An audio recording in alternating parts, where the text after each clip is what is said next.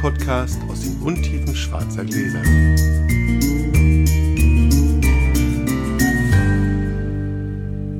Hallo Sascha. Hallo Felix. Ich bin dran, wa? Du bist dran. Wir müssen dieses Mal nicht würfeln, weil wir letztes Mal ja. Naja, müssen wir nicht nochmal erklären. Aber wir schauen nochmal kurz zurück. Es gab viel Resonanz zur letzten Folge. Das stimmt. Viele Kommentare, das ist gut. Leute, die noch kommentieren, die haben uns nicht aufgegeben. Sind nicht alle weg. Die hören, die hören uns noch weiter. Gab auch Leute, die, die Älteren haben gesagt, sie fühlten sich gar nicht beleidigt. Das ist gut. Die Jüngeren haben gesagt, dass sie diesen Blutchip-Überblick total toll fanden. Mehrere Nachfragen und Kommentare und deswegen nochmal der Hinweis, das ist jetzt nicht meine Sicht der Dinge. Ich finde auch durchaus 1, 2, 3 der Weingüter haben ihren Blutchip-Status nicht mehr zurecht. Verloren. Und es ja. gibt natürlich ganz viele, die für mich Blue Chips sind, die da aber so nicht reingehören. Aber alles gut. Die Leute wollen Listen. Ja, die, Leute wollen immer Listen, aber das hatten wir, das hatten wir schon. Listen, Listen, Listen, Listen, Katzenfotos und Listen. Genau. Wir machen jetzt auch, haben wir schon mal, wir machen auch Katzenfotos. jetzt. Ja, am 29. ist ja unser Insta-Live-Event. Wir müssen noch ein paar Katzen organisieren. Die können wir dann ja zwischendurch immer so ein paar Katzen rumlaufen lassen. Die laufen, die laufen. Es werden süße Katzen versprochen. Ich glaube, so ab 19.30 werden wir anfangen auf dem Ed Schnutentunker-Account und werden, dann, werden dann ein bisschen äh, Wein trinken, kochen. Wenn ihr dabei sein wollt, freuen wir uns. Wenn ihr auch so eine kleine Party macht, ihr könnt euch gerne auch mal vorher bei uns melden. Also ich finde ja nichts blöder, als wenn man sich dann vorbereitet und dann kommt man nicht in diesen Livestream, weil die Ja. Jungs da so aufgeregt sind, dass sie gar nicht mitbekommen, dass man mal die Hand hebt. Dann schickt uns vorher eine, eine Insta-Direktnachricht oder, oder eine super. Mail, das, Kann man das bisschen Account, planen? Ihr, auf welchem schlecht. Account ihr Genau. seid. Ja, das finde ich also überhaupt nicht äh, komisch, wenn man dann sagt, ich will jetzt aber. Das ist ja ganz normal, dafür machen wir das ja. Wissen ja das dann eigentlich auch alle, worum was es geht? Ja. Oder wollen wir es nochmal irgendwie? Best Bottle, nee, wir, Best machen, Bottle. wir machen eine virtuelle Best Bottle Party Genau. mit ein bisschen Kochen und ein bisschen Schnacken und äh, jeder, der Lust hat, Freunde einzuladen und mit denen eine Best Bottle Party zu machen und sich mit uns zu synchronisieren. Also ihr sollt auch trinken, das ist schon noch, also damit jetzt nochmal, also ihr sollt auch trinken, ihr macht auch Ja. eine Best Bottle für euch auf, immer das, was ihr als Best Bottle seht, das kann was Feines, was Kleines, was Geiles sein, wie auch immer ihr Lust habt. Hauptsache Genau. ihr macht es voller Lust und Leidenschaft. Und erzählt uns ein bisschen Bottle. über eure Best Bottle. Warum Genau. und wieso und wie sie euch nachher schmeckt. So, Sascha, du darfst anfangen. Da muss ich jetzt rüber was zu trinken holen, ne? Ja. Ja. Können wir schon wieder. Wir haben gestern Anjas Geburtstag gefeiert. Ich bin als erster gegangen, weil meine stimmt. Familie heute Morgen um Viertel nach vier zum Flughafen aufgebrochen ist und ich war sozusagen Backup, falls das Taxi nicht kommt. Und es War ist zum. Glück gekommen. Ich Ah. durfte mich nur wieder umdrehen. Insofern habe ich gestern sowieso nicht so viel getrunken wie ihr. Das stimmt. Aber so viel haben wir auch nicht. Glaube ich. Also, naja, gut. Kannst dich nicht dran erinnern. Gar nicht. Stimmt, ist gut. Also so langsam kommen wir in die Weihnachtszeit und in die ähm, kalte Zeit und auch in die Jahreswechselzeit und ab und zu müssen wir mal wieder ein bisschen Champagner trinken. Und da wir nicht immer ganz fett und ganz teuer Champagner trinken, trinken wir diesmal oder probieren wir diesmal ein Trapier Champagner Brut Nature Pinot Noir Sirop Rosage. Ich bin gespannt, wie der mir schmeckt. Und natürlich auch, wie er Felix schmeckt. Schon klar. Viel Spaß, bis gleich. So, Sehr schön. finde ich auch. Sehr zum Wohl. Ich arbeite mich ganz kurz, gar nicht wahnsinnig lang, aber ich arbeite mich ganz kurz an einem Thema ab, für dem ich auch schon, für das ich schon bei Klapphaus damals auch nochmal auf die Nase gekriegt habe. Du erinnerst dich, Frauen und Wein und Wein und Frauen und Wein am Frau, nee, äh, Wein in der, nee, auch nee, das ist Quatsch. Doch wohl, Shampoos in der Frau. Ähm, ich habe letzte Woche, das war wieder ganz spannend, deswegen war ich, ähm, mag ich es kurz erzählen. Aus zwei Gründen. Erstmal wegen Champagner und weil es eine Preisverleihung für Frauen war. In der französischen Botschaft. Hatte ich das schon erzählt? Nee. In der französischen Botschaft. Einen Preis, nennt sich Bold Woman Award, verliehen von ähm, Veuve Clicquot. Und ausgedacht hat sich das tatsächlich mal ein Mann, den Preis. Ja? Ähm, in der Zwischenzeit aber, äh, oder in der Zwischenzeit machen das nur noch dann die Frauen für die Frauen. Es sind nur Frauen nominiert und er wird dann tatsächlich auch nur an Frauen verliehen. Ja? Ganz viele Frauen als Gäste da ähm, und es geht um Unternehmerinnen. Ja. und es gibt zwei Kategorien, einmal den Zukunfts-Award und einmal den normalen Bold Woman Award. verliehen wird, ganz hübsch, ist wirklich ganz schön. So eine massiv, ich weiß nicht, ob sie massiv silbern ist, aber sie sieht massiv silbern aus. Ähm, große Le Grand Dame ähm, Champagnerflasche Ja. mit dem Etikett. Also das ist schon unglaublich schwer, wahrscheinlich ist es voll Stahl oder sowas, dass du dann als, da als zierliche Frau stehst, hast du erstmal hast du erstmal ordentlich was zu schleppen. Und das war aus mehreren Gründen ganz lustig. Äh, kommen wir ganz kurz zum Champagner. Das war, das, war, das war auch sehr lustig. Darf Ich weiß gar nicht, ob ich das erzählen darf, aber ist nicht so schlimm. Also es gab, zum Anfang gab es den normalen Clicquot. Ja. Das kann man trinken. Das ist, ein, das, nie erzählt? Doch, habe ich dir das ist schon mal, dass er so gut abgeschnitten hat bei der einen. Nee, dass ich immer gesagt habe, ich finde den auf eine banale Art wahnsinnig lecker. Ja. Und dann hatten wir eine Blindprobe und habe ähm, mit den 82 Punkten, aber ich könnte das echt trinken. Und dann war es, Böff. ja, habe ich schon mal erzählt. Genau, das ist schon mal, das war trotzdem schön. Und ähm, das kann man wirklich, also es gab zum Einstieg für die Leute dann ähm, zum Vorempfang Fotos und sowas alles. Und dann gab es vor der Preisverleihung den, den normalen Wurf. Und danach gab es nochmal zum Nachempfang, da gab es dann Grand Dame 2.8, bis der Arzt kommt. Und nochmal leckeres Essen und sowas. Das war ganz spannend, A, weil es tatsächlich so war, dass man mal einen ziemlich direkten Vergleich hatte. Ja. Einstieg und, ähm, also wirklich Einstieg und ähm, Endlevel sozusagen bei Wurf mal nebeneinander zu trinken, da merkt man schon einen enormen Unterschied. Also das ist, also Aber es ist auch zweieinhalb Jahre oder zwei Jahre Hefelage gegen zehn Jahre Hefelage. ja, ja. Oder elf Jahre Hefelage. Also es ist schon, also man merkt es einfach wahnsinnig deutlich. Man merkt auch sozusagen den Preisunterschied und wo der herkommt und sowas. Also da, da erklärt sich sowas mal, mal schön nebeneinander. Und ich mag Le Grand Dame ja auch. Das ist also das ist ziemlich, ziemlich lecker im allerbesten Sinn. Genau, wir haben noch neu eine Flasche getrunken. Genau, genau. Ja, also ich finde jetzt, wir haben noch ein paar zwei Achter getrunken, ist ja über drüber Jahrgang und ich fand den Grand Dame ist ein toller Wein, aber wenn man jetzt so den über drüber Jahrgang erwartet, dann ist man da nicht ganz abgeholt Hm. und er kostet dann halt auch 170 oder so? 170, die kosten alle irgendwie Ja, die 150, kosten, genau. 200. Ja, ja, genau. Und da hat Die er dann Prestige, schon ja. mit das schwächste Preis-Leistungs-Verhältnis. Aber du kaufst natürlich einen großartigen Wein, der Das auch stimmt. 94, 95 Punkte wert ist. Also, Definitiv. äh, Definitiv, aber für 170 muss es auch mindestens das sein. Und das ist dann eben nur das Mindeste, was da erreicht wird. genau. Und das Schöne war aber, es war ein 2, also es war, was den Japan, es war ein 2G-Event. Das heißt, es war ein Event ohne Masken. Ja. Was natürlich total schön war und das merkte man den Leuten auch an. Sie tranken schon quasi beim Vorempfang erstmal Kräftig ordentlich Ja. und dann oben tatsächlich auch ordentlich weiter.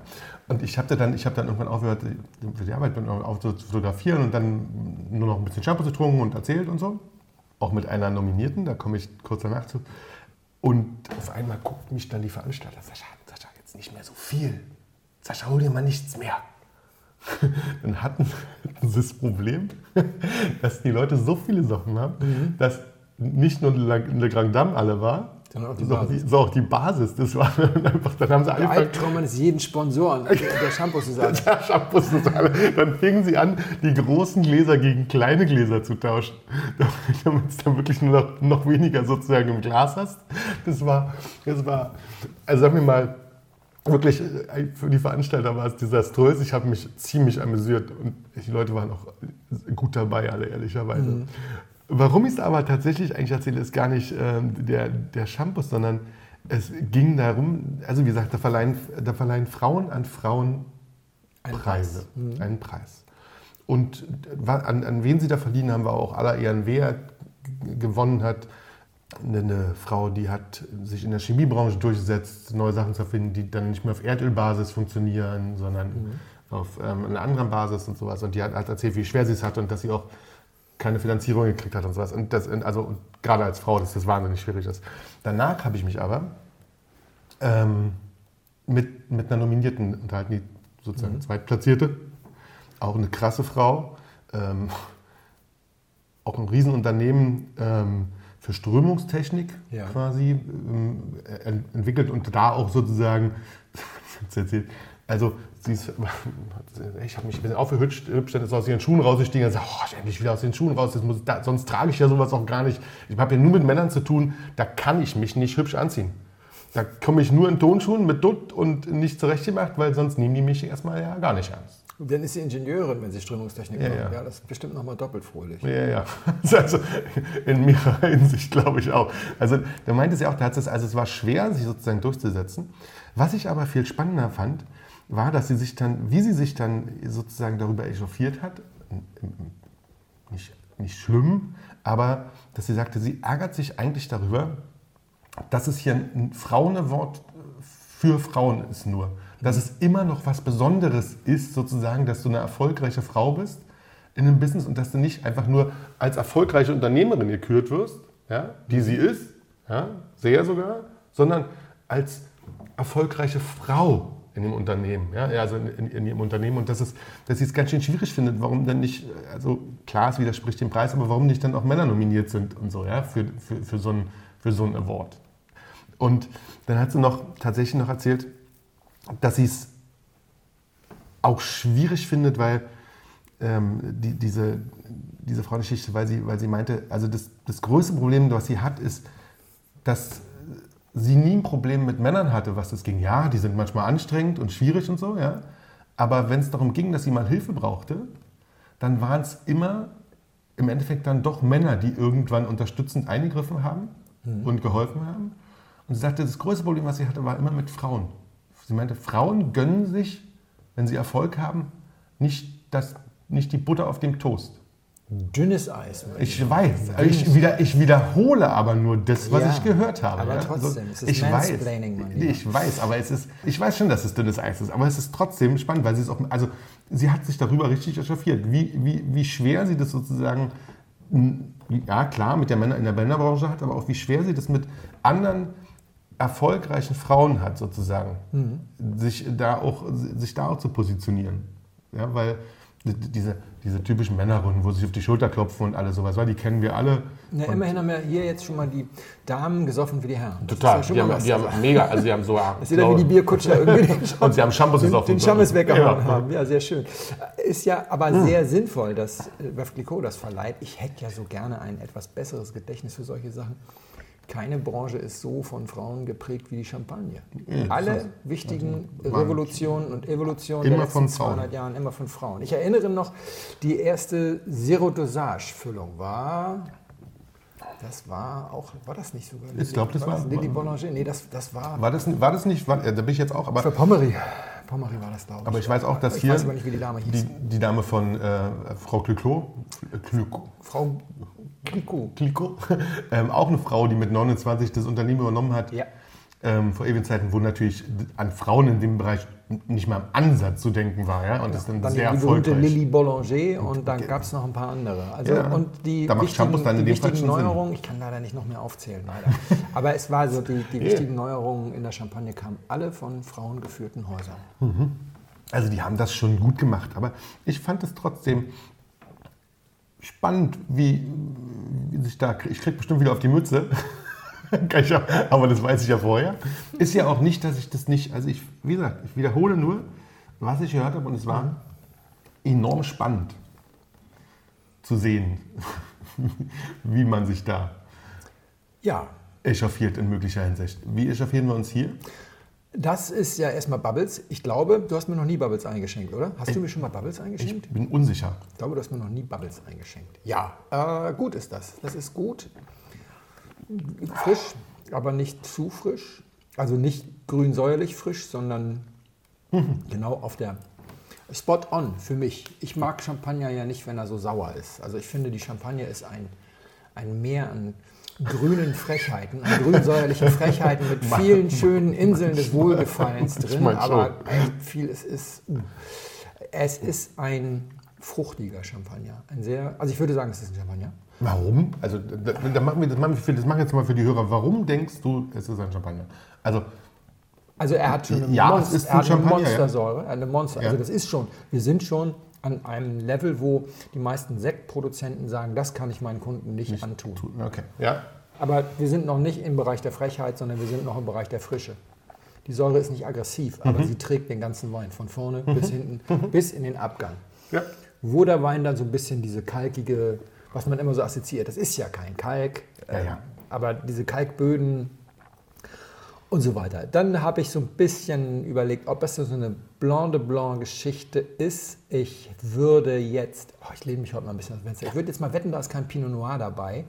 Vielleicht ein bisschen Meunier, das könnte sein, oder sogar Meillier, aber ich würde sonst doch eher mal zum Blanc de Blanc tippen, weil wir sind sehr hell in der, in der ganzen Anmutung, sehr frisch, haben viel Zug, sind in der, in der Frucht auch mehr so in dem gelb-grünen Bereich, so ein bisschen apfelig, so ein bisschen aprikosig und nicht diese beerige, leichte, schmelzige Art, die der Pinot Noir normalerweise mit reinbringt. Deswegen würde ich vermuten, dass kein Pinot Noir drin ist. Aber da kann man sich auch wunderbar daneben legen. Äh, nur wenn es jetzt 100% Pinot Noir wäre, dann wäre ich wirklich heute würde ich heute nicht mehr Wein verkosten. Dann müssen wir den auf, dann müssen wir abbrechen. Schade. dann müssen wir echt abbrechen. Das ist 100%, Jetzt 100 wunderbar. Pinot. Also, Ja, wir brechen es ist, nicht ab, Nein, wir brechen natürlich. natürlich nicht ab. Aber das sagt mir einiges darüber, wie ich heute schmecke. Aber ich würde, ich, aber ich, so ich, das stimmt nicht. Ich würde dir bei, bei der Aufzählung der, der, der, des Aromas bin ich da voll bei dir. Also du hast würde ich nicht. null Rotfrucht und Ja. das war null Schmelz. Ja, würde ich dir Pinot bringt ja widersprechen. eigentlich fast immer Schmelz. Das ist dann aber vielleicht doch einfach noch eine krassere Säure. Die, Pil- die Perlage ist wirklich sehr fein, sehr, sehr fein. Auch. Und das würde für mich für ein etwas längeres Hefelager sprechen. Also nicht so, wir sind nicht in der basis wir sind mindestens vier Jahre Mhm. unterwegs. Wir sind sehr trocken, aber ich. Ja, sind wir extra Brüt oder sind wir sogar Brüt Natur? Lass mich mal kurz überlegen. Ich muss mal am besten noch mal probieren. Da ist immer noch kein Pinot für mich drin. Extra, extra Brüt würde ich sagen. Ist auch nicht schlimm. Extra Brüt. Ich, glaub, ich weiß nicht, ob er null zu. Ich würde extra Brüt tippen. Aber wir sind nicht Rosé. Wir sind weiß. Wir sind Blanc de Noir. Wir also sonst wäre ich wirklich jetzt, da muss ich eigentlich nach Hause gehen. Ich bin schon zu Hause, brauche ich nicht. Aber gut, also so tief ist mein Wissen dann nicht, dass ich dir jetzt sage, welches Haus oder ob Busi oder, oder Also, stimme Felix zu, aber wir sind tatsächlich 100% Pinot. Wir haben einen Brut Natur, doch Natur. Brut Natur und Zero Dosage. Ist, ist das gleich. Gleiche, ja. ähm, Mit wie viel Restzucker, haben Sie das gesagt? das haben sie nicht mehr draufgeschrieben. Aber ein bisschen was hat's. Ja.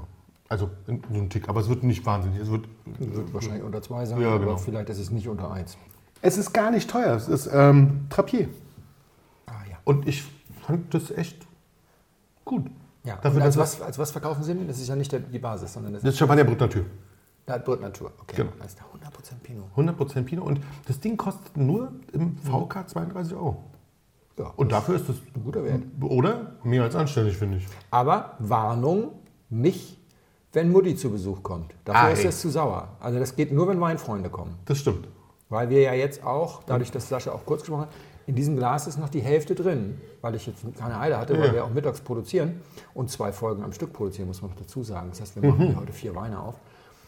Äh, Das ist, also für uns ist das was. Ja, das das stimmt. ist nichts, und zwar auch gerne für die Weinrunde kommt zu Besuch und wir starten den Abend zu fünft. Wir trinken jetzt nicht zu zweit die Flasche aus. Hm. Dafür könnte es dann irgendwann zu karg werden. Aber es ist sehr gut Mhm. Ja, für das stimmt. Leute, die sich damit auskennen. Ist nichts für Mutti im Stehen, Salut sagen und anschließend. Passt aber vielleicht gut zu mir. Also es passt auch gut zu einer, zu einer Vorspeise, könnte ich mir vorstellen. Also irgendwas mit so ein bisschen, so ein bisschen, so ein bisschen was Fischiges, Meeresfrüchte oder sowas, so eine leichte Vorspeise würde das auch noch gut, gut funktionieren. Da hätte vielleicht auch Mutti kein Problem mehr mit, wenn sie es dann quasi zur Vorspeise kriegt. Ja, ich glaube, Mutti ist, das, Mutti ist das zu sauer. Mutti ist das zu sauer. Aber haben wir Mutti nicht mehr ein. schön, vielen Dank. Ja, das ist ja ein Ding. Jetzt haben wir zweimal Bubbles. Ich war so sicher, dass Sascha mir bestimmt keine Bubbles einschickt. Ich werde jetzt ein bisschen abstinken eventuell, denn ich habe was ganz Simples, Einfaches. Ein Jahrgangsschaumwein aus äh, Baden von Brenneisen, 2014er Musketier. Der ist viel expressiver. Ich bin gespannt, wie der danach wirkt, weil hier haben wir eine Cuvée aus Gutedel und Muscatella. Schauen wir mal, was passiert. So, nächste Runde. Zum Wohl. Oh, die, Gla Gläser. die Glasform hat sich geändert. Lass uns sich eigentlich die kleinen Gläser genommen. Krass. Hm. Warten wir mal. Die Nase. Ja. Na, probier mal.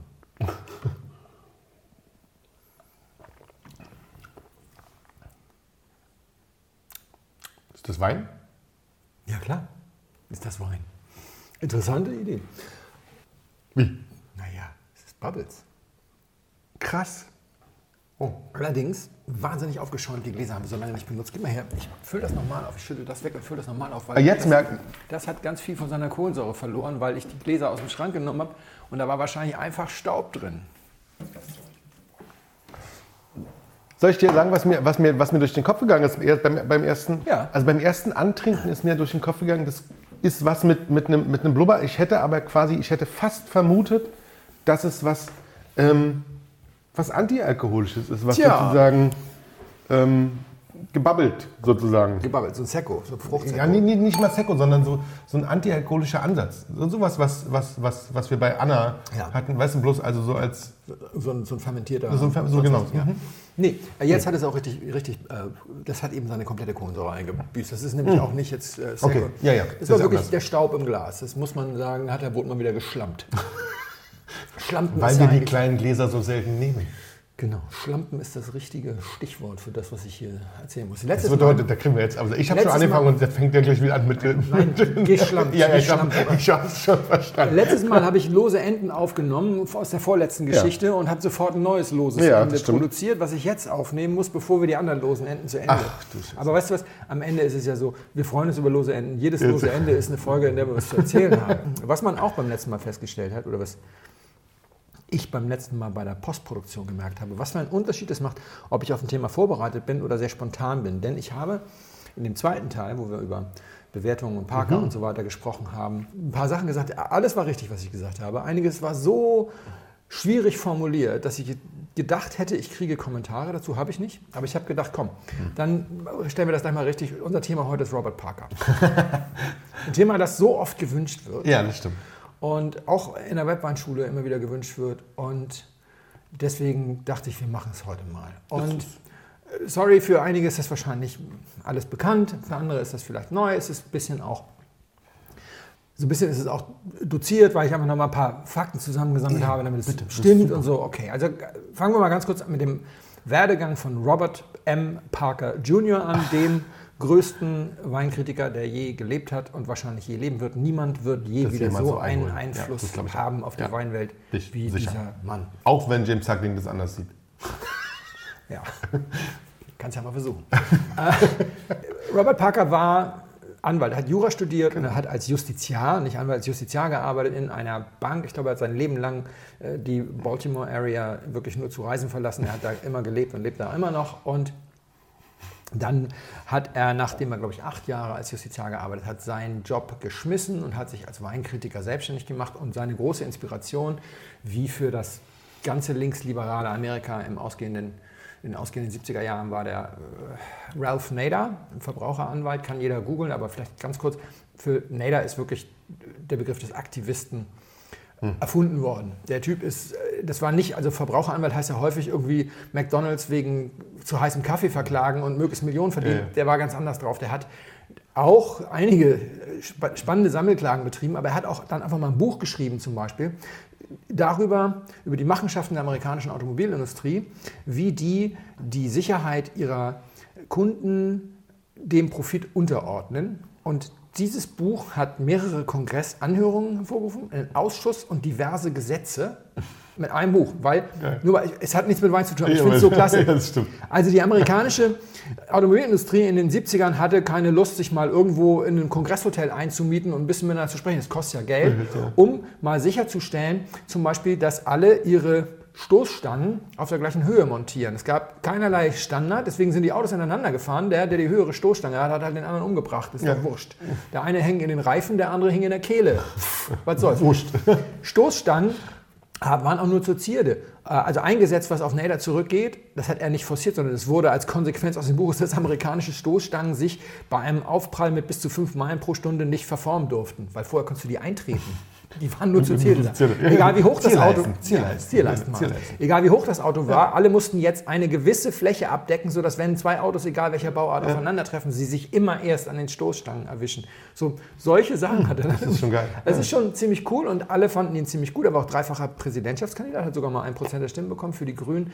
Das hat Al Gore den Wahlsieg gekostet. Das war auch viel umstritten. Also Nader ist ein total spannender Typ. Ich glaube, Teile seines Lebens sind auch verfilmt worden. Und das war seine Inspiration. Also er wollte für den Verbraucher da sein, weil bis zu Parker war eigentlich Kritik Domäne des Handels. Alle Kritiker waren mit dem Handel verbunden, bis auf einen, dessen Namen ich mir jetzt nicht gemerkt habe. Es gab einen unabhängigen Kritiker vor ihm, der allerdings trotzdem in klassischen Publikationen gearbeitet hat. Und Parker hat es so weit getrieben, dass er gleich gesagt hat, wir machen keine klassische Publikation, wir sind werbefrei. Wir finanzieren uns komplett durch Abogebühren, der erste. Der allererste, das was gemacht hat. Also Newsletter Krass, ohne ja. Werbung und als erster mit dem 100-Punkte-System. Gab vorher tatsächlich kein 100-Punkte-System, meistens nur so drei bis fünf Sterne-Wertungen. Gab es echt nicht? Das, das, das wusste ich also Gab es nicht, war der erste. Okay. Und der, der ähm, Wine Enthusiast und Wine Spectator sind dann danach gegründet worden ja. und haben ihn dann kopiert. Und er hat sich dann von so ein paar Händlern die Mailingadressen zusammengekauft und hat dann quasi kostenlos den Leuten erstmal diesen Newsletter zugeschickt und hat dann auf die Art und Weise seine Abonnenten akquiriert. Irgendwann hatte er zigtausende Abonnenten, also er war da wirklich relativ erfolgreich. Er hat dann 2010, glaube ich, an einen Hongkonger ähm, Investment-Syndikat verkauft. Für 10 oder für 15 Millionen Dollar, ich weiß es nicht. Und die haben jetzt einen Großteil an den Guide Michelin verkauft. Ja. Michelin ist jetzt eingestiegen und wird das wahrscheinlich irgendwann ganz übernehmen. Wie wurde Parker so berühmt? Der erste Teil war im Prinzip ein strategischer Fehler seiner Gegner. Er wurde so berühmt durch Kontroversen und Anfeindungen von anderen, die gesagt haben, was für ein Spinner, ja, ja. der hat ja keine Ahnung und leider hat er dann immer recht gehabt. Das stimmt. Die erste große Kontroverse war der Jahrgang 1982. Das war der erste vollreife Jahrgang. Das war sozusagen der Beginn der Bordeaux-Neuzeit. In den 70ern war Bordeaux ganz oft eine ziemlich unreife Brühe, konntest du kaum mhm. trinken. Und 82 war richtig fett. Und da haben vor allem die Briten gesagt, das wird nie was, das kannst du nicht trinken, bla bla bla. Und Parker hat gesagt, das ist die Zukunft von Bordeaux, das ist super. Und nach einigen Jahren haben die Konsumenten sozusagen mit den Füßen abgestimmt und haben ihm recht gegeben. Ja. Und der größte Gegenspieler war wahrscheinlich Hugh Johnson. Hugh Johnson ja. hat sich so abgearbeitet an Parker. Hugh Johnson war letzte Woche in Wiesbaden, weil er den neuen kleinen Johnson vorgestellt hat ja. und, so, und dann kam wieder in Deutschland so ein bescheidener Mensch und, und so weiter und so weiter. Also wer die Geschichten liest, über diese Auseinandersetzung. Nö. so richtig bescheiden war der nicht. Nö, also ich habe jetzt gerade bei Bottled Grapes, ich weiß nicht, ob Nicole, Nicole zu, unseren, zu unseren Hörern gehört, auch so, eine, so eine Liebeserklärung und so ein ah, netter, einfacher Mann. Das Problem ist, das sage ich wirklich aus Erfahrung, die Deutschen äh, verstehen oft den Unterschied nicht zwischen amerikanischer Höflichkeit. Nein, zwischen British Understatement mhm. und Bescheidenheit. Also British Understatement, ich sage das deswegen, weil ich an, habe anderthalb Jahre in London gearbeitet und ein Jahr in Gibraltar gelebt. Das ist auch sehr britisch. British Understatement ist nichts anderes als das, ein Großkopferter lässt dich nicht spüren, dass er ein Großkopferter ist, weil er davon ausgeht, dass du sowieso weißt, dass er ein Großkopferter ist und ihm freiwillig in den Arsch kriegst. Das heißt, Understatement ist ein Sender-Empfänger. Interaktionsmodell. Ja, in dem Augenblick, wo du ihm nicht in den Arsch kriegst, lässt er dich sehr schnell spüren, dass er der, der Herr und du der Hund bist. Ja. ja. das hat mit Bescheidenheit nichts zu tun, weil Hugh Johnson hat zum Beispiel mal über Parker gesagt, sinngemäß, man muss das ja mal übersetzen, der imperiale Hegemon haust in Washington und der Diktator des Geschmacks in Baltimore. Also Parker lebt nicht in Baltimore, sondern in einem yeah. ländlichen Vorort von Baltimore, aber das ist natürlich damit auf ihn gemünzt. Klar. Ist jetzt nicht so die feine Art unter Kritikern, könnte man mal sozusagen. so sagen. Vor allem ist es so, es ist auch so, so, so irre, wenn ich das mal so sagen darf. Also bitte, wir können jetzt natürlich sagen, das Schwein Botmann kratzt sich an der Eiche Johnson geschenkt. Ne? Also, aber dafür habe ich wenigstens eine Meinung. Er sagt also, das wird alles nix mit den Jahrgängen. Und Parker sagt, das wird super. Die Verbraucher äh, schwenken ein auf Parkers Linie, kaufen das Zeug wie Hulle und Johnson ist zwar der erfolgreichste Weinbuchautor, weil er den kleinen Johnson jedes Jahr wieder macht, aber ausgerechnet im angelsächsischen Raum ist er von Parker marginalisiert worden. Mhm. Äh, marginalisiert in dem Sinne, dass er als Einkaufsberater für Bordeaux, der er vorher war, keine Rolle mehr gespielt hat. Die Leute haben sich an Parker gewandt.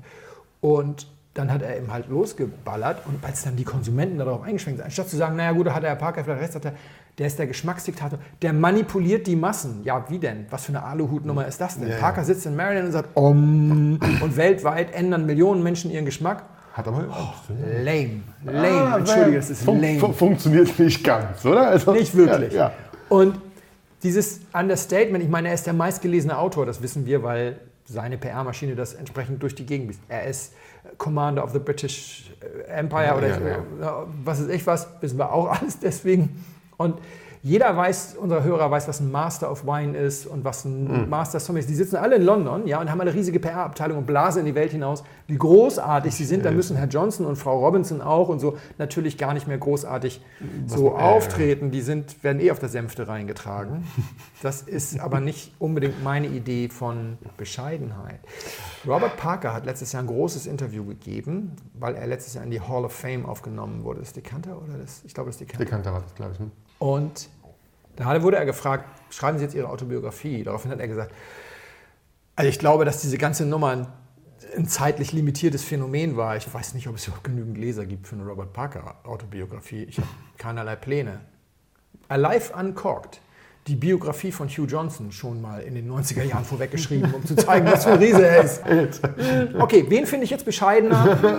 ja, ja, okay, verstehe. Ja, also übrigens für alle, die jetzt sagen, der größte Weinautor der Welt. Ist 1909, neun, nein, 1979, 1979 hat Hugh Johnson ein Buch geschrieben, The Principles of Gardening, das bis heute in der angelsächsischen Welt als das Standardwerk für die Gärtnerei gilt. Die Queen und Gärten. Nee, sie hat ihm bestimmt, diesen Commander of the British Empire hat sie ihm bestimmt gegeben für seine Weinbücher. die Gartenfolge bestimmt, nicht für ihren Lieblingswein. Nein, nein, nein, nein. Die kleine Ja, Spitze musste sein, ja. weil ich ihn so wahnsinnig bescheiden finde. Ja. Ich bin ihm nie begegnet, aber wir, wir könnten das noch fortsetzen. Wenn wir jetzt noch meinen Freund Tony Aguado an den Tisch holen, irgendwie wie, wie, wie äh, der Kollege Johnson sich geäußert hat über die neue spanischen Weinwunder, ne? lauter Weine, die er nie probiert hat, aber pff, der war so auf der Zinne. Ich weiß nicht, ob ich das Zitat nochmal finde, was er dazu geschrieben hat. Es gibt ein paar mehr Leute, die finden, dass Herr Johnson nicht so wahnsinnig bescheiden ist. Der hat sich tierisch an ihm abgearbeitet, übrigens auch in seiner Biografie. In dieser Biografie arbeitet er sich wahnsinnig ab. Echt? Und er ist auch einer der Treiber der Parkerisierung, über die sprechen Ah, wir ja. gleich nochmal. Aber also Punkt 1, Parker hatte recht Hm? und die anderen nicht so. Parker sagt übrigens in diesem Interview auch, er habe sich sein Leben lang als Außenseiter gefühlt. Hm. Weil diese ganzen Londoner Geschichten ihm immer gesagt haben, ja, du bist ja Rechtsanwalt. Der Rechtsanwalt aus Maryland war auch immer so eine herabwürdigende Geschichte. Ja, die ganzen Masters of Wine haben ihn immer spüren lassen, er es nur ist der größte lebende Weinkritiker. Ja, aber die, die immer irgendwie falsch liegen mit ihren Prognosen, stellen sich hin und sagen, na, keine Ahnung. Das geht so weit. Parker hat mal die Weine von Cheval Blanc an einer Stelle ziemlich schwach bewertet. Und dann hat der Jacques Gebras, der Inhaber, hat sich tierisch geärgert und hat Parker aufgefordert, er solle vorbeikommen und solle das nochmal verkosten. Das sei alles Quatsch. Und Parker hat das gemacht. Hat gesagt, okay, ich komme. Ist dahin, Tür vom Chateau geht auf, Ebras Hund stürmt raus und fällt Parker an. Und verbeißt sich ihm, Ebra schaut nur zu. Parker schüttelt den Hund ab und sagt, ich brauche Verbandsmaterial, ich blute. Was macht Ebra? Er gibt ihm die ausgedruckten Seiten vom Wine Advocate mit dem schlechten Cheval Blanc. Und sagt, Hier. Und jetzt kommen sie rein, stellen sie sie in diese Ahne, verkosten sie meine Weine. Über die Geschichte gibt es zwei Versionen, die von Parker und die von Ebra. Die von Ebra lautet, nee, der hat nicht geblutet. Alles andere gibt es. Der hat nicht geblutet. Das ist aber geil. Wenn Ebra das mit Jancis Robinson gemacht hätte, kein Master of Wine auf dieser Welt hätte den Namen Cheval Blanc jemals wieder in den Mund genommen. Er wäre erledigt gewesen. Mit Parker konnte man es ja machen. Die haben den gehasst, weil er sich halt nicht hat Kaufen bestechen lassen. Ja, ja. lassen.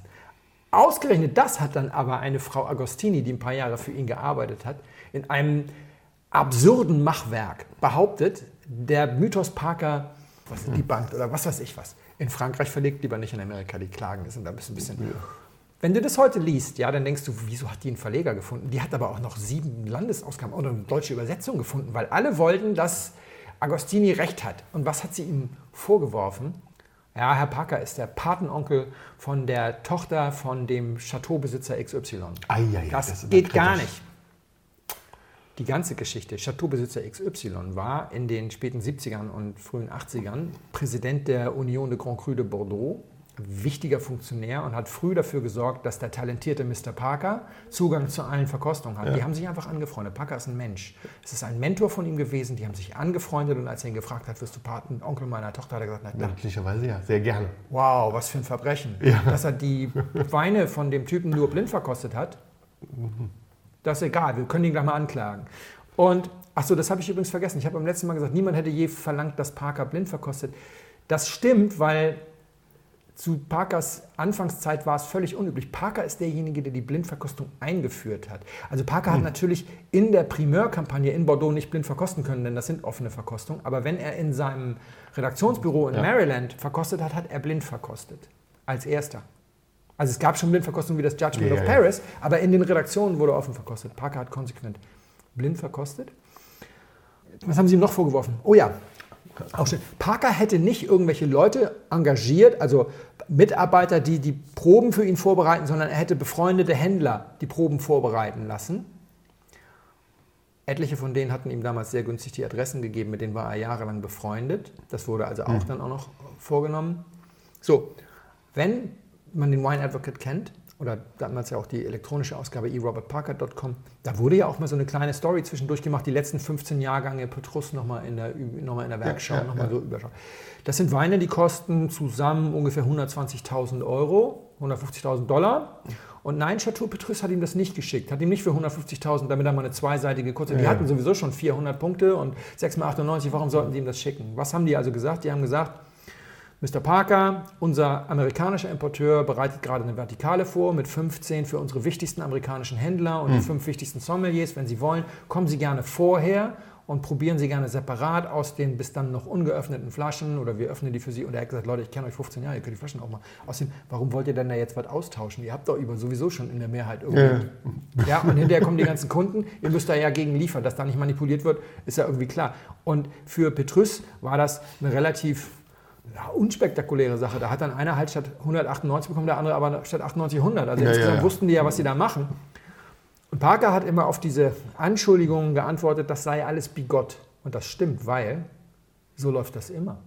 Auch wenn der Decanter 15 Jahrgänge betrifft, nein, die kriegen auch nicht für 150.000 Dollar für so eine kleine Story mal reingeschenkt, ja. sondern auch die, ja, die ja, kommen dann vielleicht nach Parker rein. Also er ja. wusste immer, und dieses, wo Rauch ist, ist auch Feuer oder schmeißen wir mit Dreck, bleibt schon was hängen. Da war kein Feuer und da ist nichts hängen geblieben. Das war, der hat ganz normal gearbeitet. Aber auch gerade im Deutschen, die Deutschen haben Parker immer gehasst, muss man sagen. Gerade in deutschen Redaktionsstuben wurde das hysterisch gefeiert, dieses Buch von Agostini, was wirklich nur ein feuchter Furz war.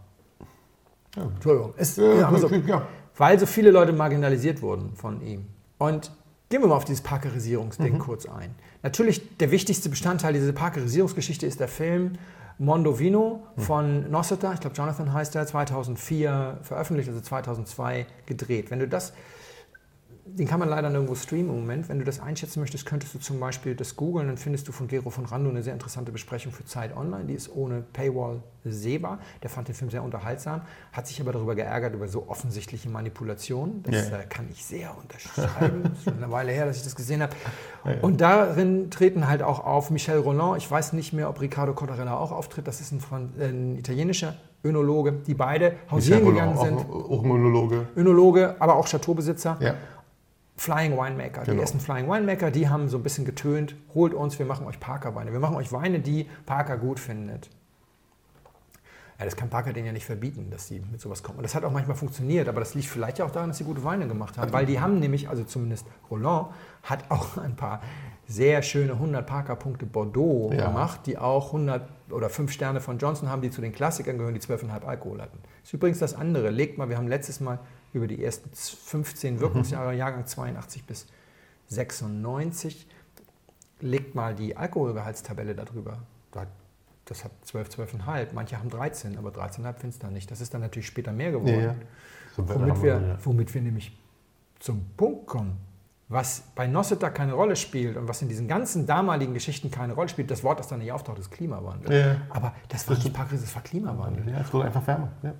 Wenn wir nämlich mal, wir haben vor zehn Folgen mal festgestellt, dass mittelmäßige männliche Kellermeister mittelmäßige männliche Kellermeister zeugen, weil Korrelation und Kausalität echt ein schwieriges Thema ist. Wenn wir nämlich mal hingehen und mal gucken, welchen Einfluss hat Parker oder ist Parker eigentlich nur, also korreliert es nur mhm. oder ist das kausal, ist das der Grund? Dann ist es ja ganz sinnvoll, sich einfach mal die ganze Weinwelt anzugucken und sie mal zu unterteilen in Gebiete, die von Parker besprochen wurden und Gebiete, die von Parker nicht besprochen wurden.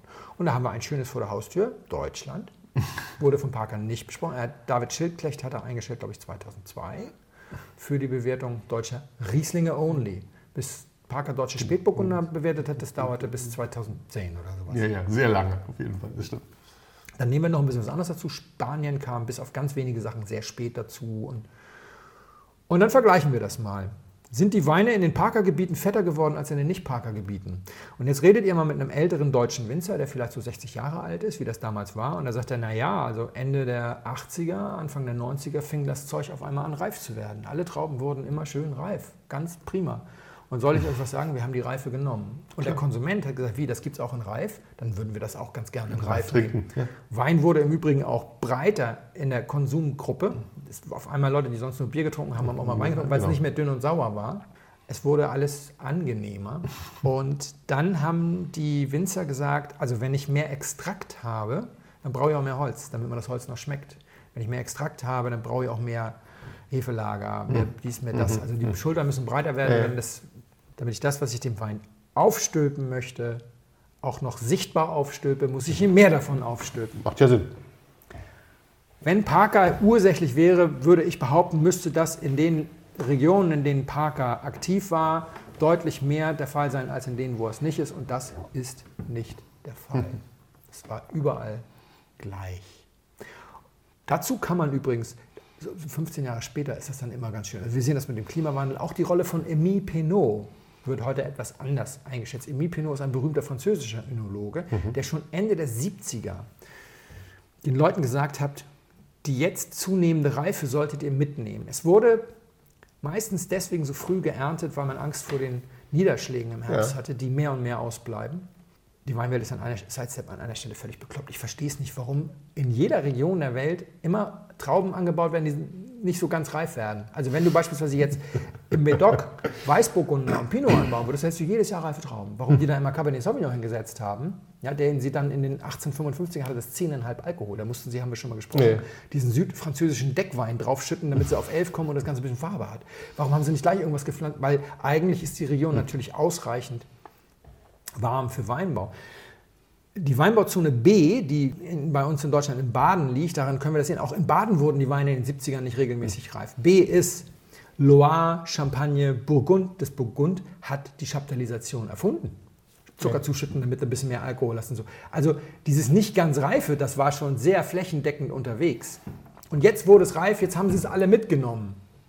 Und Herr Pinot hat gesagt, nehmt es mit, dann habt ihr weniger Säure, dann geht ihr aber jetzt von den Holzgärständern oder von direktem Fassvergären über zu vergärt im Stahl, sehr sauber, damit ihr den BSA aussperrt, dann braucht ihr die Säure nämlich gar nicht, weil ihr die, die ihr habt, komplett behaltet und nicht noch irgendwie reduziert. Und dann nehmt ihr nämlich den abgeschwefelten Wein und gebt mit dem ins Holzfass und da macht er dann kein BSA mehr. Und diese Pinotsche Schule aus den Ende der 70er Jahren hat sich rasant durchgesetzt. Da war Parker aber noch Anwalt. Ja, da hat er noch nicht Kann man alles sehr schnell finden. Also, ihr habt zwei Varianten zur Auswahl: Pinot, Klimawandel, mehr, hilft mehr. Bis tatsächlich 2011, 12 ging das. Noch ein Zufall, Parker ist in 2011 in Ruhestand gegangen. Dann fingen sie also an, damals endgültig das Weinbergsmanagement mal dem Klimawandel anzupassen. Dann wurden die Weine wieder etwas schlanker.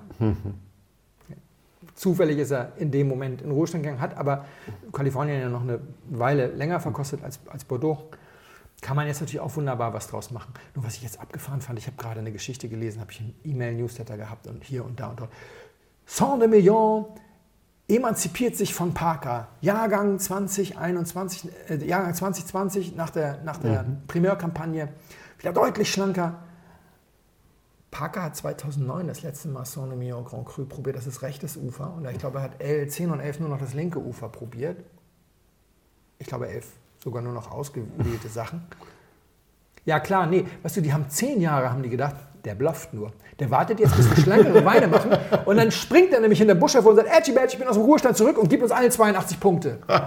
Das ist voll wahrscheinlich, dass sie jetzt zehn Jahre nach seinem Ruhestand sich von Parker emanzipieren. Das bestimmt der Grund, warum dieses Jahr, oder war vielleicht das Jahr ein bisschen kälter, haben sie vielleicht neue Direktiven für den Weinbau und Klimawandel umgesetzt? Also, das ist unwahrscheinlich. Es ja, ist bestimmt Parker-Emanzipation. Ja, aber es macht natürlich, das kannst du ja, gut schreiben. das Hirn ausschalten und das mit der Headline zu, ja, ja. Rauszuhauen und dann wird das auch noch geteilt. Leute, selber denken. Das, das ist kein Privileg der Querdenker. Auch normale Menschen dürfen, also die Querdenker denken ja selber leer und quer. Aber man kann ja auch geradeaus denken. dann kann man ja mal überlegen, zehn Jahre, äh, nee, eher nicht. Das, das, merken sie halt nicht, dass er so lange weg ist. Die, die, die, meisten wissen halt auch ja nicht, dass er schon so lange weg ist. Aber ich finde es so erstaunlich, dass jetzt ein 26-jähriger Webweinschul-Zuschauer sagt, könnt ihr mal eine Folge über Parkerisierung ja. machen. Der Mann ist zehn Jahre im Ruhestand. Das ist immer noch das Gespenst. Ja? Parker ist irgendwie so der personalisierte Monsanto-Weinteufel. Ja. Und du denkst so, ah, und ja, dann rannten da ja auch die Gallos da irgendwie durch diesen Film und alle böse und, und die wollen uns alle nur vergiften und manipulieren und, und die kleinen handwerklich arbeitenden Winzer, das sind die Wahren. Ja. ja. Warum werde ich jetzt eigentlich vom Saulus zum Paulus? Wenn du das Internet lange durchforstest, findest du bestimmt irgendwo Kommentare von mir, wo ich auch so ein bisschen ja, auf ja, der klar. Nummer drauf bin. Zum einen, weil ich mich ein bisschen schäme, dass ich damals da teilweise unkritisch mitgemacht habe. Äh, allerdings wusste ich manches ja auch nicht. Ich hm. wusste zum Beispiel diese Geschichte, dass manche Geschichten kannst du nur machen, wenn du beim Importeur verkosten gehst, weil ja. die einfach, das sind teilweise Sachen, die ich, die ich nicht wusste. Aber das hat mit einer Geschichte zu tun, die ich vor vier, fünf Jahren gelesen habe und die ich leider nicht wiedergefunden habe. Ich weiß, dass ich sie irgendwo gebookmarkt habe. Und ich bitte den Schwarm, ihr seid so intelligent, schaut doch mal, ob ihr es sucht. Anhaltspunkte, geschrieben von einer Frau, da Thema wieder, bin ich mir ziemlich sicher, ein englischsprachiger Artikel, ich glaube, für eine britische Tageszeit. Bevor ich darauf komme, eine kurze Anekdote aus meinem Privatleben. Meine Patentante ist eine ganz patente Frau, die sich ein schönes Leben aufgebaut hat, aus einfachen Verhältnissen kommt, sehr ich sag mal, ein Leben führt, das sehr auch mit Genuss zu tun hat ja. und sich darum kümmert, dass sie ins Theater geht und ordentliche Reisen macht und so. Und die hat einen definierten Geschmack, finde ich. Die hat ein Leben lang sich immer darum selber gekümmert. Um ihren Geschmack. Und darum, dass sie was ordentliches zu essen und zu trinken hat und so weiter. Es ist keine Hobbyköchin oder sowas, sondern einfach jemand, der aus einem Elternhaus kommt, wo Genuss ein bisschen anders mhm. definiert war und dann einfach eigene Wege eingeschlagen hat. Und die ist eine ausgesprochene Sangiovese-Liebhaberin. Und Gute Tante. ja, Patentante. Eigentlich, ich sag mal, blutsverwandtstechnisch ist sie die Cousine meiner Mutter gewesen, also ist sie meine Großcousine. Und die hat eigentlich immer ein Vino Nobile di Montepulciano im Keller. Das ist so die Liga, in der sie gerne trinkt. Da ist vielleicht auch mal von Jacques. Wenn dann der Jahrgang wechselt und es gefällt ihr nicht, dann geht sie auch mal zu einem anderen mhm. Händler oder vielleicht wird es dann auch mal ein Rosso oder es wird mal ein äh, Morellino di Scanzano, aber es ist meistens so diese Geschichte. Und wenn die bei uns zum Essen kommt, dann habe ich immer was für sie zu trinken und bei mir gibt es dann natürlich auch gerne mal ne, Patentante Ehren, Bonello. Ja. Und wenn wir, wir haben auch manchmal, wenn wir mehrere Leute sind, zwei Flaschen auf dem Tisch, ein Brunello und ein Bordeaux oder so, dann verkostet, ja. probiert sie die beiden, sage ich nehme den. Und das ist dann immer der Brunello. und sie trinkt gerne Sekt. Ihr Bruder feiert die großen Gelegenheiten mit Dom Perignon, da trinkt sie dann mit, sagt sie, mal eigentlich nicht so also sie trinkt lieber mhm. gerne Sekt. Da habe ich auch eine Idee von ihrem Geschmacksbild, komme ich dann auch häufig mit Sachen, bei denen ich mir ziemlich sicher bin, dass sie ihr gefallen. Und wie das in der Verwandtschaft so ist, wenn einer so ein Wein wir reden auch über Preise. Ja. Normalerweise machen wir, klar, in dem Zusammenhang. Und wenn ich dann sage, so dieser Bonello kostet 40 Euro, die hat sich so ein wunderbarer Hamburger Schnack bewahrt, dann sagt sie zu mir, ja, toller Wein, aber das schmecke ich nicht weg. Finde ich wunderschön. Das schmecke ich nicht weg, heißt natürlich, die 22 Euro mehr oder 23 Euro mehr gegenüber meinem aktuellen ja, Lieblings Nobile finde ich hier nicht. Ja, ja. Dieser Artikel in diesem britischen Magazin ging auf eine Feinheit des Parkerschen Bewertungssystems ein, die mir nicht bekannt war, weil das Parkersche Bewertungssystem immer hinter der Zahlschranke lag. Und diese Frau schreibt, dass sie ganz erstaunt bei der Durchsicht dieses, dieser Beschreibung festgestellt hat, dass Parker eigentlich ganz anders wertet, als die Leute glauben. Robert Parker sagt, Geschmack geht bis 90 Punkte. Alles über 90 Punkte sind Sachen wie Potenzial, Lagerfähigkeit, Komplexität etc., die aber keine echte geschmackliche Komponente darstellen. Mit anderen Worten, es gibt unendlich viele Weine auf der Welt, die perfekt schmecken, die 90 Parker-Punkte mhm. haben. Und diese kleine feine Welt da über ist für Leute, die vielleicht noch einen intellektuellen Zugang suchen und so weiter. Und man könnte das jetzt sehr snobistisch interpretieren, so nach dem Motto, ja, der Pöbel schmeckt halt nicht besser. Aber dieses Interview, es war kein Interview, sie hat dann nachgefragt und er hat ihr so drei autorisierte Statements zukommen lassen, die sie dann da verwertet hat, legten völlig offen, dass das genau nicht so gemeint ist. Und ich habe mich ein, zwei Mal mit Leuten unterhalten und ich immer nach einer Analogie gesucht. Und jetzt muss ich noch eine kleine persönliche Anekdote erzählen. Ich bin relativ klassisch erzogen worden. Ich war so mit, mit acht bin ich mal in die Oper geschleppt worden und da gab es dann ganz klassisch für Kinder die Zauberflöte und, und mit meine Patentante hat uns jedes Jahr zum Weihnachtsmärchen, da war ich aber schon vier, dann sind wir ins Weihnachtsmärchen gegangen in, in Hamburg im Schauspielhaus und dann war ich, glaube ich, mit zehn war ich dann das erste Mal richtig im Theater. Weißt du, so nett mit mit äh, mhm. schönen Klamotten, Mit- sodass die umstehenden älteren ja. Damen sagen, ach Gott, wie der entzückend. süß, der Kleine. Meine Mutter, mein Bruder, mein Den die Bruder war Wange, die. Wange gekniffen haben. Ja, das hat meine Mutter dann doch verhindert. Ich muss mal kurz die Kehle befeuchten. Und dann hat es gegeben den eingebildeten Kranken von Molière. Und das war für mich ganz wunderbar. Der eingebildete Kranke hat jede Menge Anal- und Fäkalwitze. Und wenn ein Zehnjähriger auf eine steht, dann sind das ja Anal- und Fäkalwitze. Ja. Dann musste meine Mutter mir nur noch erklären, was ein Klistier ist. Oh. Ja, und wenn dann nur ein Grande des Thalia-Theaters dann irgendwie von der Bühne rauscht und sagte, mein Klistier wirkt, dann habe ich auf den Boden gelegt. Vor allem fand ich super.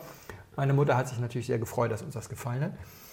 Meine Mutter wird das Stück aber im Zweifelsfall auch ein bisschen mehr genossen haben, weil sie die Witze, die eher für Erwachsene zu verstehen waren, auch verstanden hat. Die habe ich natürlich nicht so verstanden.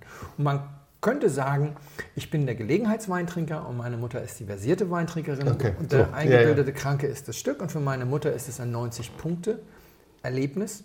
Der eingebildete Kranke ist vielleicht ein 100-Punkte-Stück. Jetzt werden vielleicht die Bildungsbürger unter unseren Das Hörern sagen, ah, das auf ist doch aber leichte Muse. Ja. Hey Leute, das ist 1673, erst veröffentlicht worden, zwei Jahren 200, äh, 350-jähriges Jubiläum und hat in den letzten 348 Jahren in jedem Jahr in mindestens 20 Großstädten der westlichen Welt eine Neuinszenierung erlebt. Also wenn das nicht 100 Punkte sind, was denn dann? Ja, ja. also, stimmt. und, und jetzt sitzt da aber noch der Literaturwissenschaftler oder der Historiker und der weiß, Molière, letztes Stück, war, glaube ich, schon krank und wollte irgendwie vielleicht noch mit dem einen oder anderen reinwirken und weiß, diese Figur karikiert jetzt aber diese historische Persönlichkeit und der das. Deswegen werden die Witze nicht witziger. Der Genuss, den er empfindet, das Vergnügen ist vielleicht etwas größer. Es gibt auch immer so Spacken, die lachen dann besonders laut. Ho, ho, ho, köstlich!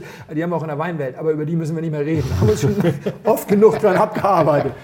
Aber der Historiker sitzt da, hat vielleicht noch ein bisschen mehr Spaß. Wenn er mir jetzt aber diese ganzen Zusammenhänge erklären würde, während wir das Stück schauen, würde ich ihm wahrscheinlich irgendwann ein paar Backpfeifen hauen, damit er endlich die Klappe halt, hält. Ja, weil es vergrößert das Vergnügen tatsächlich nicht, wenn man es sich dann so erklären lässt. Wenn man es weiß, hat man vielleicht ein bisschen mehr. Für den sind das vielleicht 93 Punkte, wenn es für Okay. meine Mutter 90 sind, aber das Stück wird nicht lustiger.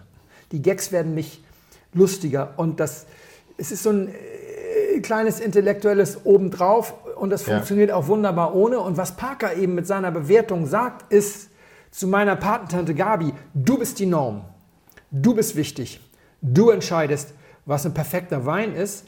90 Punkte für deinen guten Morellino oder Vino Nobile. Das ist genau das, was guten Wein ausmacht. Und das ganze Kladderadatsch für Professor Bunsebach obendrauf ist schön und gut, ist aber kein echter Wohlgeschmack. Und das finde ich großartig, das finde ich menschenfreundlich.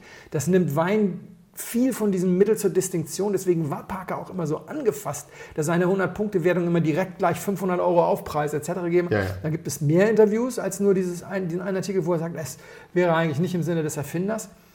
Und das macht die ganze Geschichte sehr basisdemokratisch, das macht ihn mir wahnsinnig sympathisch und ich finde, man sollte das einfach viel öfter mal thematisieren, dass man zu so einer Skala kommt. Ich kann es nicht, weil ich nicht punkte. Ich bin auch nicht wichtig genug. Aber dass man sich mal überlegt, dass man sagt, eigentlich ist ein perfekt schmeckender Wein etwas relativ Normales, etwas, was es relativ häufig gibt. Und dieser ganze Klimbim obendrauf, der hat auch seine Berechtigung, aber Tertiäraromen an sich sind nicht lecker. Also die Idee ist ja, 95 Punkte heißt tolles Potenzial und wenn er dann gereift ist, heißt 95 Punkte tolle Tertiäraromen, die aber für den Normaltrinker, ach, der braucht dann nicht, ob da noch so ein bisschen Waldpilz damit rum, das ist dem wurscht. Und das ist nicht Banausentum. Nee, das das finde ich total gut. So, das war meine Geschichte zu Parker und äh, ich kann dir eins versprechen, diesen Wein hat Parker nie im Mund gehabt. Das glaube ich. Das glaubst du. Erzähl mal. Na, na, weil es einfach viel zu jung ist, als dass er ihn schon im Mund gehabt Ja, hat. das stimmt. Also, insofern ist es sozusagen. Er trinkt ja noch ein bisschen Wein. Er schreibt zwar keine Biografie. Ja, und, aber er äh, zittert auch aber ein bisschen in der Zwischenzeit, glaube ich, oder? Das ist ja, das ist ja nicht mehr so ganz gesund. Das ist aber tatsächlich, das gibt er in dem Interview auch preis, das ist tatsächlich eine, was war denn das, eine Rückenmarksbehandlung oder irgendwie sowas? Da ist irgendwas schiefgegangen. Ja, fünf also ja nicht mehr. Operationsfehler. Aber nichts, wo man sagt, also er ist geistig total fit und er kann auch noch schmecken. Und, und das konnte er immer besonders gut. Also äh, Mhm. ein Wahnsinns, also äh, das Gedächtnis an, an, an Weingeschmack sozusagen, also ich glaube auch das muss man ihm mehr als nur zugestehen. Das In ist diesem- schon immens, was In da diesen drin steckt. Blindproben ist er reingegangen, hat in der ersten, im ersten Durchgang die Weine im Schnitt fünf Sekunden, das ist verbrieft von seinen Mitarbeitern, er hat das auch nie abgestritten, fünf Sekunden im Mund gehabt, ausgespuckt und dann gesagt, der kommt eine Runde weiter, der kommt keine Runde weiter. Und da ist nie ein Mouton in der ersten Runde gescheitert oder sowas. Wenn es dann in die Wertungsproben ging, da hieß es nie, ja, sorry. Und es gibt auch von den Mitarbeitern eben verbrieft, da wurde auch nie gesagt, oh, hol mal den Mouton aus dem Nebenraum. Wenn der jetzt durch war, müssen wir doch nochmal. Nee, nee, nee. Das hat dann gesessen. Ja, ja. Fünf Sekunden. Ja, das, Ey, in Wiesbaden wäre der nach einem Tag fertig. mit, mit allem. Da würdet ihr gucken. da würdet da ihr gucken. gucken. Da würdet ihr gucken. Aber auf jeden Fall. ähm, ich ich bleibe da. Also, wir wissen, es ist was mit Blubber. Es ist Bubbles. Es ist Bubbles. Du riechst da rein und ich habe voll, ich habe voll was, was Teiges sozusagen. Ja, so, Mhm. äh, das ist äh, keine negative, äh, Beschreibung, sondern ich habe voll was Teiges, ja. Es hat auch sowas, sowas Früchtetee-mäßiges, ohne Zucker. Ja, also es hat ein ganz, ganz kleines bisschen, also es hat ein ganz kleines bisschen Fruchtsüß, aber es ist nicht süß. Also das ist es überhaupt nicht. Es ist, ich finde nicht, dass es süß ist. Aber es hat so diesen, diesen, diesen Fruchttouch, Ja. vor allen Dingen in der Nase. Das ist eine kräftige Frucht, ja. Ja. Und Und die ist ziemlich bunt.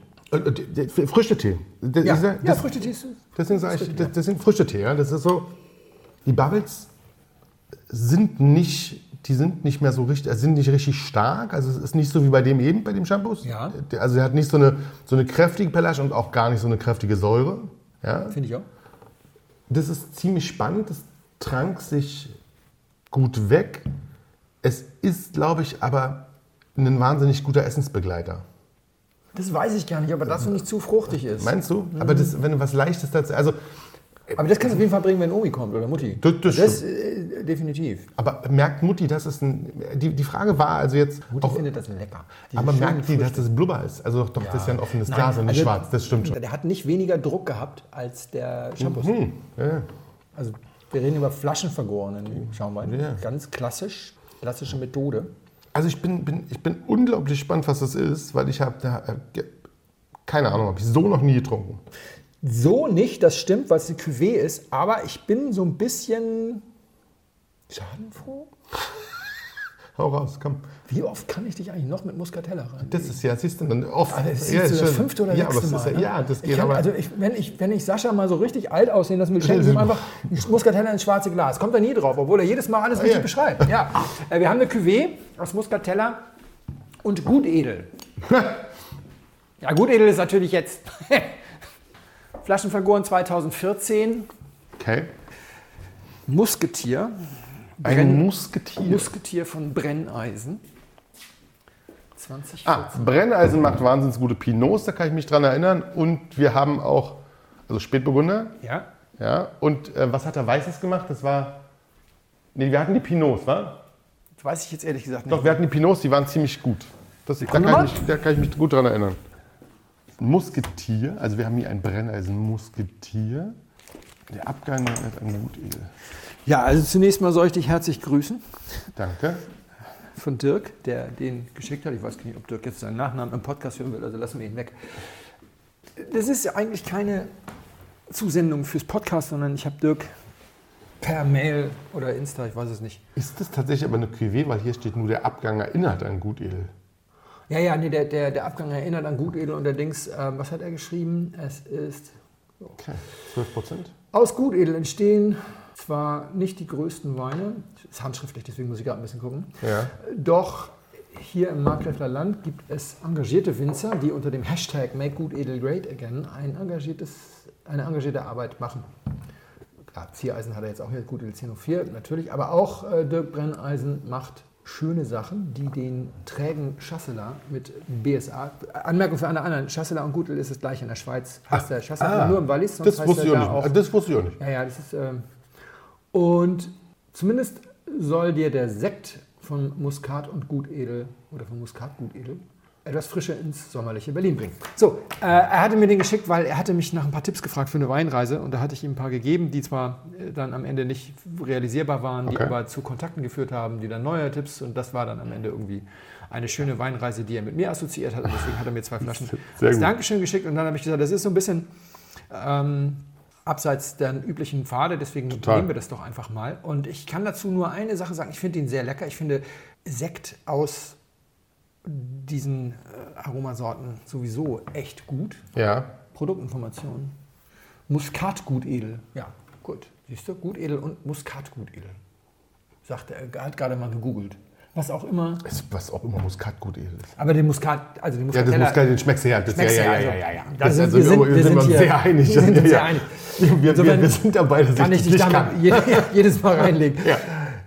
Unabhängig davon, ich wollte nur sagen, Make Good Edel Great Again ist natürlich total nett und ich wünsche Ihnen auch viel Erfolg. Aber wir sitzen hier in Berlin und wir kriegen jeden Tag von irgendeiner Ecke der Welt, äh, kommen Leute vorbei und sagen, hey, wir haben hier äh, Pigpool aus Südfrankreich oder Hm. äh, Kerner aus Tirol oder dies. Das sind so diese Brot- und Buttersorten, die vor Ort wachsen, die die Winzer häufig lieben, die wunderschöne Weine machen, die aber nicht wirklich Strahlkraft über, den, über die Region hinaus entwickeln. Über, und über, den Gartenzaun raus. und da ja. kommst du dann natürlich mit Make Great Again, ist immer nett. Also diese Sekt ist fantastisch, ich freue mich auf die zweite Flasche. Aber du wirst, du wirst Gut Edel nicht in der Weinwelt so etablieren, außer der Gut Edel hat eine herausragende Rolle in der Weinwelt. Wusstest du das? Mhm, nee. Also ist ja gut, Edel, nein. genau. Fällt mir nur gerade ein, in dem Moment. Äh, volles Klugscheißerwissen. Bei der Frage nach der Reife einer Rebsorte gibt es ja frühreifende, spät, mittelspät und so weiter. Die Referenzreife ist der Reifzeitpunkt des Gutedels. Ach, ehrlich? Eine Frühreife reift immer vor dem Gutedel und zwar mindestens bis sieben Tage. Die frühen, also es gibt die ultrafrühen und so. Es referenziert, und zwar ich glaube in ganz Europa, alles immer auf den Reifezeitpunkt des Gutedels. Das ist die herausragende Rolle des Gutedels. Das kann ihm niemand mehr nehmen. Sehr geehrte Damen und Herren, im Namen von Flugkapitän Felix Botmann und Co-Pilot Sascha Radke darf ich mich ganz herzlich bei Ihnen bedanken, dass Sie sich heute für Blindflug entschieden haben. Wir hoffen sehr, Sie hatten eine angenehme Zeit an Bord and wish you a safe onward journey und allzeit einen guten Wein im Glas.